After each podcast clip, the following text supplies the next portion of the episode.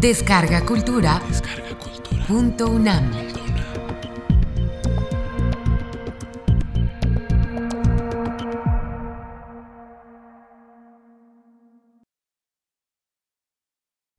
Mito y oralidad en la tradición mesoamericana. Curso impartido por el doctor Alfredo López Austin durante mayo de 2015 en la sala Carlos Chávez del Centro Cultural Universitario, dentro del programa grandesmaestros.unam. Módulo 2. El marco conceptual. Primera parte. Todos los que trabajamos ciencia social necesitamos puntos básicos, estructurados, teóricos, para poder desarrollar nuestro trabajo. Evidentemente, cada uno de nosotros va proveyéndose de una instrumentación dada con el fin de aproximarse al objeto de estudio de una manera más adecuada. Y para esto, ustedes lo saben perfectamente, hay muchísimas corrientes teóricas, filosóficas, que lo orientan a uno a seguir un camino dado de interpretación y de reconstrucción cuando se trata de la formación de modelos y todos requerimos de esta herramienta, pero muchas veces no encontramos el arsenal adecuado para utilizarlo. Cuando menos en mi caso, nunca he considerado la teoría como algo que tiene que tomarse como base de interpretación per se. La teoría es simplemente un auxiliar y obviamente lo que importa es el objeto de estudio más que propiamente la teoría. ¿eh? Si partimos de esta idea, vamos a desembocar necesariamente que aunque no seamos teóricos, a veces tenemos que construir nosotros mismos nuestra herramienta partiendo de la realidad que estamos estudiando a fin de penetrar un poco mejor en la realidad estudiada. Entonces, en ese sentido, tenemos que modificar muchas veces lo que entendemos de las realidades estudiadas, ya sean realidades del pasado o del presente. Es necesario para algunos de nosotros recorrer del pasado al presente, del presente al pasado, para poder captar mejor el fenómeno que se estudia en la larga dimensión. Entonces, en este sentido, vamos a tener que ver algunos problemas, uno de ellos, indudablemente, el de entender cómo funciona una cosmovisión particular.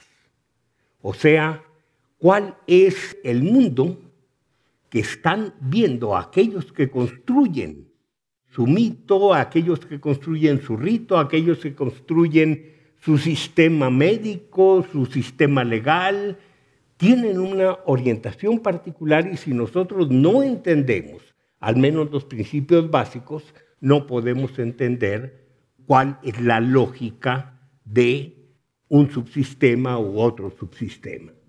Entonces, en este caso, lo que necesitamos es aproximarnos a una realidad muy compleja, muy apartada de la nuestra, y entonces, en este sentido, tendríamos que empezar por esta dicotomía grande que existe entre un mundo visible, perceptible, y otro mundo imperceptible. Podemos llamarle de pronto el mundo de los dioses, ya después lo veremos con más calma, pero todo este complejo que está perfectamente interrelacionado porque, a fin de cuentas, en esta cosmovisión, uno no puede sostenerse plenamente sin el otro. En primer lugar, vamos a definir qué es cosmovisión. Y empezamos con la etimología, que a partir de una época dada, cosmos, se entiende como un orden, como un sistema, no nada más eh, el hecho de que esté ordenado, sino que sea global. Y entonces vamos a encontrar el cosmos compuesto no nada más de lo visible, sino de todo un mecanismo que se imaginó después, sobre todo a partir de el movimiento de los cielos, el movimiento de las estrellas, considerándolo primero como una armonía de esferas y ya en esta época como un verdadero mecanismo con engranes, etc. Entonces, si partimos de esa palabra cosmos para entender el todo, pero un todo ordenado, vemos que la palabra la usó Kant. Y Kant la usa, pero sin llegar jamás a una definición. ¿Qué era lo que Kant entendía por cosmovisión? Más que todo podemos ver que Kant se refería a una interpretación, una visión que tenía el hombre del cosmos, algo muy racional. ¿Por qué? Porque no es una visión arbitraria, hay una lógica interna y entonces Kant entendía que la cosmovisión era básicamente esa lógica que explicaba todo en el mundo. Después vienen otros que usan el concepto. ¿Quiénes? Entre ellos precisamente Humboldt.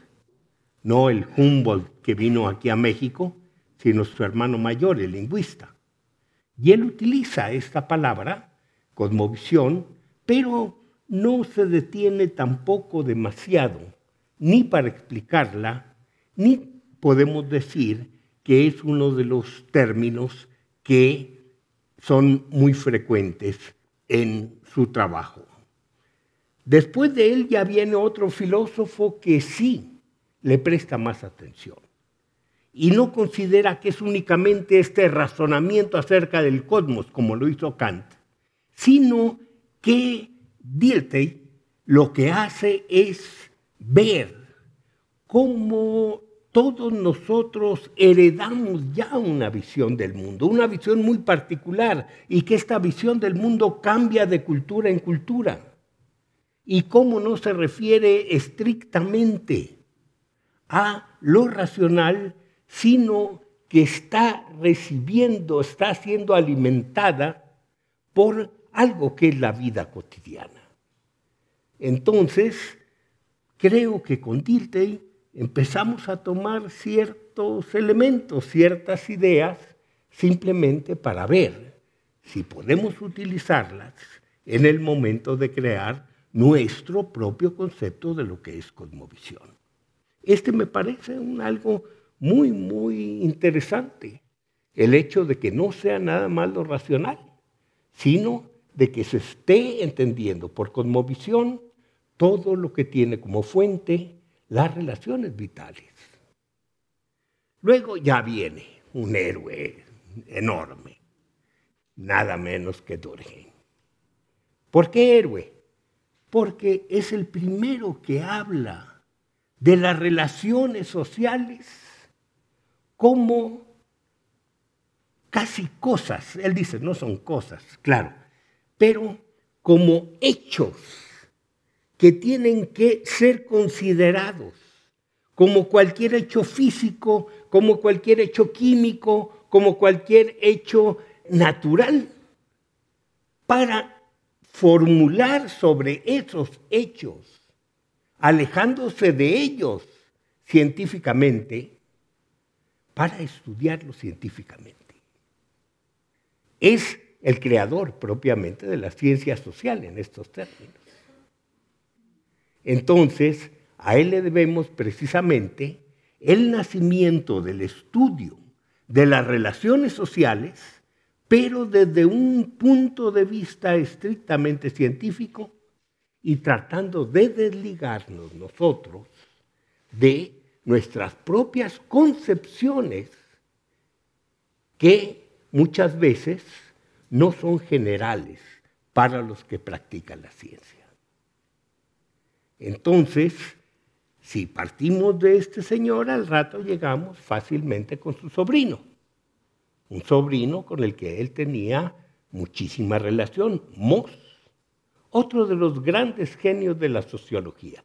Podemos decir que uno crea la sociología y otro sin ser tan teórico como es el caso de Moss, sin ser tan teórico como su tío, de todos modos va a estudiar prácticamente hechos culturales. La magia, por ejemplo, la religión, por ejemplo, no desde el punto de vista religioso, no desde el punto de vista mágico, sino desde un punto de vista objetivo y científico. Y entonces llega a algo que también llama mucho la atención y que se apunta como posible elemento de una definición posterior, cuando menos eso hice yo. ¿Qué es lo que más me llama la atención de este señor? Aparte de su teoría del don, que es maravillosa, me llama mucho la atención el hecho de que vea al hombre íntegramente, de que diga que no se puede estudiar verdaderamente al ser humano por partes, lo religioso, lo jurídico, lo culinario, lo no, sino que hay que tomar al hombre como este complejo en el que todo está vinculado. Claro, es muy difícil y lo que hacemos desde el punto de vista científico es crear modelos de abstracción.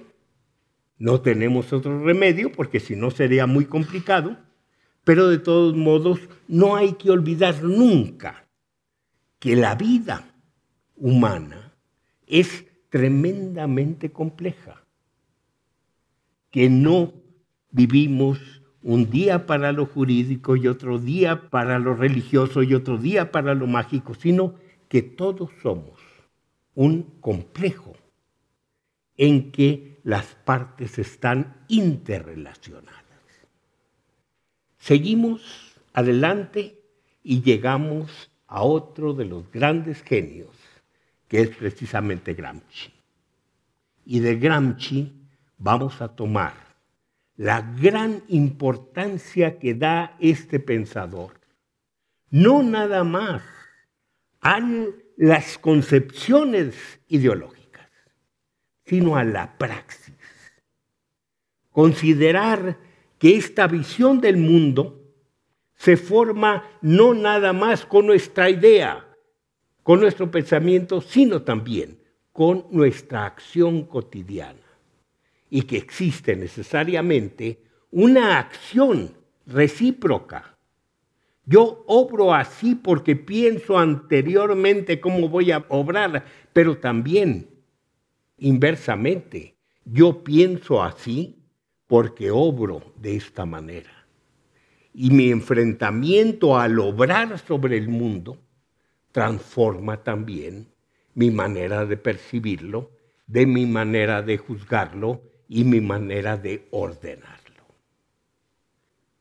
Y pasamos adelante ya no con estos hombres que están creando un pensamiento más o menos dirigido a la totalidad de los hombres. Vamos a ver de pronto otros hombres, particularmente antropólogos o historiadores, entre los que me encuentro, yo soy historiador, hombres que pretendemos que si no todo el mundo tiene las mismas concepciones de lo que es el mundo, debemos también entrar en el campo de la adaptación. Y entonces creamos estas visiones a partir de fenómenos culturales particulares, como es mi caso de Mesoamérica y como es el caso de muchos otros investigadores, como Andrés Medina, que no nada más estudia los conceptos mesoamericanos, sino históricamente a los que han trabajado los conceptos aplicables a Mesoamérica. Y nos habla Andrés Medina de varios investigadores. Jacques Sustel, por ejemplo, Calixta Guiteras Holmes, por ejemplo, Ricardo Posas, Posas eh, Arciniega, no Posas Orcasitas, que es también el que muchos de nosotros conocemos y tratamos, aunque yo trate bastante al, viejo, del que estoy hablando ahora. ¿Quién más? Aguirre Beltrán, otro gran amigo que falleció. Entonces, todos ellos se han ocupado de las concepciones indígenas, de la cosmovisión indígena. Aguirre Beltrán, por ejemplo, jamás usa la palabra cosmovisión, pero usa imago mundi. Y con esta idea penetra en el pensamiento no nada más indígena, sino también en el pensamiento de la población negra de nuestro país, que siempre la hacemos un lado como si no tuviéramos influencia cultural ni racial de ella. Entonces, él es uno de los hombres, médico de profesión, que se preocupa mucho por las concepciones sobre el cuerpo, sobre la salud, pero entendiendo el pensamiento indígena en esta conjunción de lo humano y de lo divino. Luego tenemos a Calixta Guiteras Holmes, una antropóloga considerada, como les digo, mexicana, aunque no haya nacido en México, que vino, se enamoró de Chiapas, empezó a estudiar al pueblo Tzotzil con la idea precisa de, captar cuál era su cosmovisión. Uno de sus libros sigue siendo hasta nuestros días una base fundamental para el estudio del pensamiento indígena, particularmente el pensamiento tostil. Se llama precisamente Los peligros del alma y está publicado por el Fondo de Cultura Económica. Entonces, a esta mujer le tocó mantener una relación muy estrecha con un informante. Supo cómo interrogar supo cómo dialogar a fondo con él y nos da una visión increíble del mundo de los altos de Chiapas. Luego viene Ricardo Pozas Arciniega. ¿Qué es lo que hizo? Quiso hacer la biografía de un sotil, Juan Pérez Jolote. Lo entrevistó, tomó sus notas, como un gran antropólogo que era, escribió el libro y el libro, no sé si para bien o para mal, fue apreciado muchísimo desde el punto de vista literario. Todo el mundo leía Juan Pérez Jolote porque era un libro interesantísimo, pero tal vez el maestro estuviera un poco decepcionado de triunfar en el campo literario más que en el campo antropológico. No lo sé. Habría que preguntarle a su hijo. Y luego viene Jacques Sustel. Jacques Sustel estudió no el presente, sino el pasado.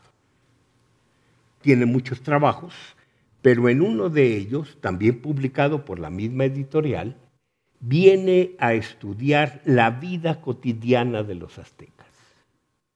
No es simplemente la historia de tal rey o tal otro o tal otro, sino cómo vive el hombre común y corriente cada día. Y esto nos lleva a una historia, dijéramos, más histórica. ¿Por qué? Porque tal vez lo más importante de la vida del hombre, más que los grandes hechos, sean los hechos cotidianos.